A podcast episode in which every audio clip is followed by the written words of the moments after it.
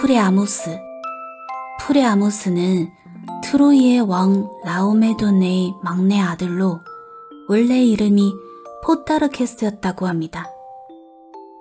헤라클레스가 트로이를 공격하여 라오메돈을 죽이고 헤시오네에게 포로가 된 라오메돈의 아들들 가운데 한 사람만 살려줄 테니 선택하라고 제안하자 헤시오네는 프리아모스를 선택하였고 이때 포르타케스는 나는 산다 라는 뜻의 프리아모스로 이름을 바꾸었다고 합니다.